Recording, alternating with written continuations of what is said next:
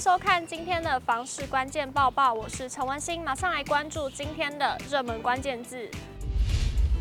今天的热门关键字就是包租代管。内政部在二号举办了社会住宅包租代管四点零计划启动记者会，而这次政策其中就包含了两大亮点，一起来看。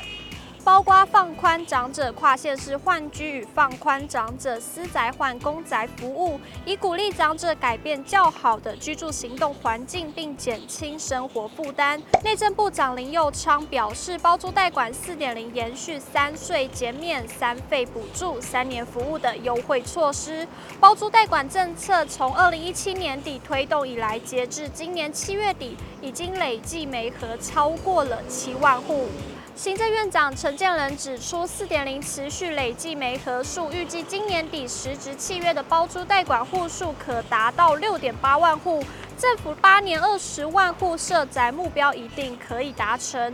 包租代管四点零启动，加上三百亿元扩大租金补贴政策，照顾房客也优惠房东，提供房东租金所得税、房屋税、地价税三税减免，为保障房客的生活品质，也补助房东每屋每年一万元的修缮费，每件每次三千元公证费与每年每屋三千五百元的居家安全保险费助。此外，租赁租屋服务业者提供房东与房客。三年免费的专业服务，包租代管四点零还有两大亮点。林佑昌说明，国内有很多无电梯的老旧公寓，不少老年人住在三楼、四楼，甚至是五楼，爬上爬下相当不便，也很累。因此，这次四点零政策上更加优化，让加入社宅包租代管的长者换居可跨县市服务，将无电梯公寓换居至电梯住宅，无障碍设施完善的公寓，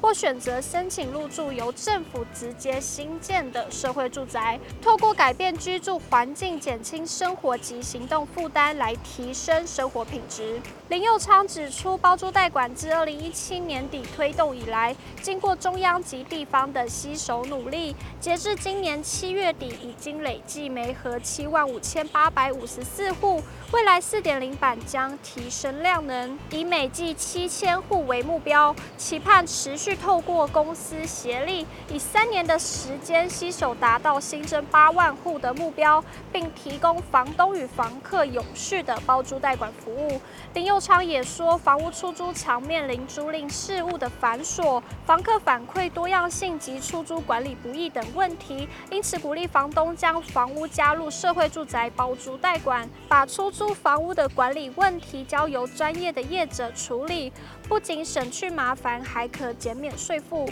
房客也可减轻生活的压力，用低于市场行情的价格安心租屋。政府并兼具照顾社会责任，共同创造与房客及房东三赢局面。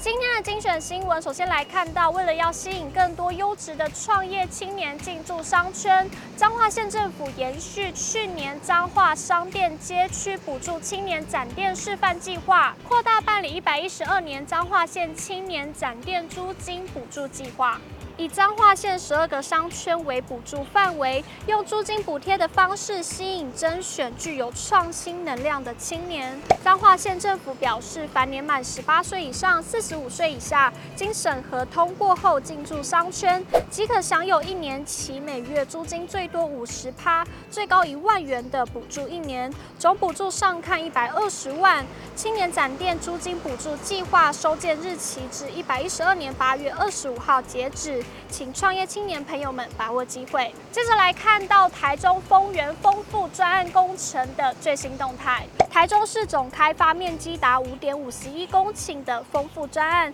其中占地约一点九六公顷的一星段一一三零地号土地，二号完成了设定地上权的签约案，由亚洲大学投入五十五亿元新建亚洲大学丰富健康产业园区，提供三层地区医疗、长照及托育等全龄照护，预计二零二八年完工。今天的买房卖房，我想问有网友提问：买房好还是买地自己盖比较好呢？有网友回复：买地自盖资金要很雄厚，然后盖的时候要常去盯，适合有钱又有闲的人。